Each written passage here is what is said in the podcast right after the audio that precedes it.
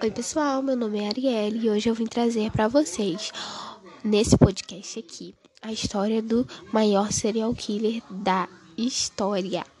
O nome dele é Javed Iqbal, tá? E sem muita enrolação, que eu não gosto muito de enrolar, a gente vai logo pra história. Mas antes disso, por favor, gente, comentem muito, curtam muito e comentem qual história você quer que vocês querem que eu traga no próximo podcast, ok? O seu pai era um empresário e Iqbal era o seu sexto filho. Ele foi à faculdade como estudante de intermédio. Em 1978, enquanto estudante, começou um negócio. Iqbal viveu numa vivenda em Shandbeck, que o seu pai tinha comprado. Lá, ele estabeleceu um negócio de aço e viveu com crianças. Em dezembro de 1999, Iqbal enviou uma carta para a polícia e para o editor-chefe Kavar Naim Hashimi, do jornal de Lahore, confessando o assassinato de 100 rapazes, todos com idades entre 6 e 16 anos. Na carta, ele indicou que estrangulou e desmembrou as vítimas, a sua maioria fugitivos e órfãos, vivendo nas ruas de Lahore, e livrou-se dos corpos usando barris de ácido clorídrico, deixando os restos num rio local.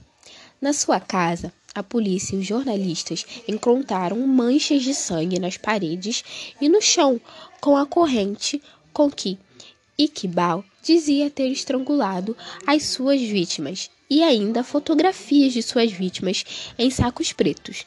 Dois barris de ácidos também foram deixados abertos para a polícia encontrar.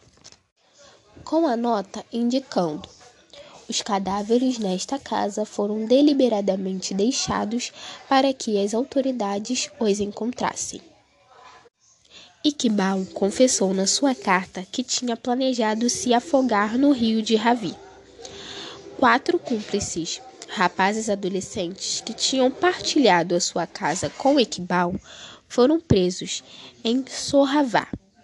Em dia, dias, um deles morreu, estando em custódia da polícia, alegadamente por ter saltado uma janela, tendo a autópsia que teria sido força policial. Um mês depois, Iqbal se entregou nos escritórios do jornal Darli Jang. Em 30 de dezembro de 1999, foi preso e ele alegou que se entregou ao jornal porque tinha receio que a polícia o matasse.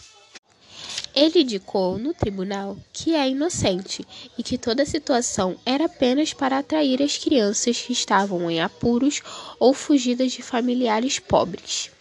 Indicou ainda que as declarações feitas à polícia foram feitas sob pressão. Mais de 100 pessoas testemunharam contra Iqbal e ele e os seus cúmplices foram considerados culpados. Iqbal foi considerado foi considerado a morte por enforcamento. Na manhã de 8 de outubro de 2001, Iqbal e o seu cúmplice Sahid Ahmed comentaram cometeram suicídio na prisão central de Lahore, em Kot Lakhpat. Eles não deixaram nenhuma declaração após antes de, sua, de suas mortes. Bom, gente, é uma história bem longa, né? Mas tem alguns pontos. Quando ele foi preso e chegou no tribunal, ele disse que era inocente. Mas eu não sei, tipo assim, a gente fica aquele questionamento, né? Será que ele era inocente? Será que ele foi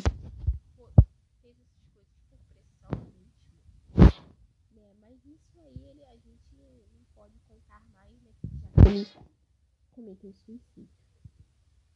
Então, gente, eu não sei se algumas palavras que eu falei, algumas frases, palavras que eu falei estavam erradas sim, eu corrigi na hora, tá? Mas algumas cidades, alguns locais, eu não sei se a pronúncia está certa, tá? Mas vocês deixam no comentário para mim, entendeu? Saber que é assim que se fala, entendeu? Mas obrigada para as pessoas que ficaram até o final desse podcast, tá? Comentem muito, muito mesmo, para mim trazer outras coisas aqui pro podcast. E comentem aí se vocês acham que ele foi inocente nessa história ou se ele foi mesmo vilão e se passou, se fez de maluco no tribunal. Tá bom, gente? Muito obrigada por me ouvir e até o próximo.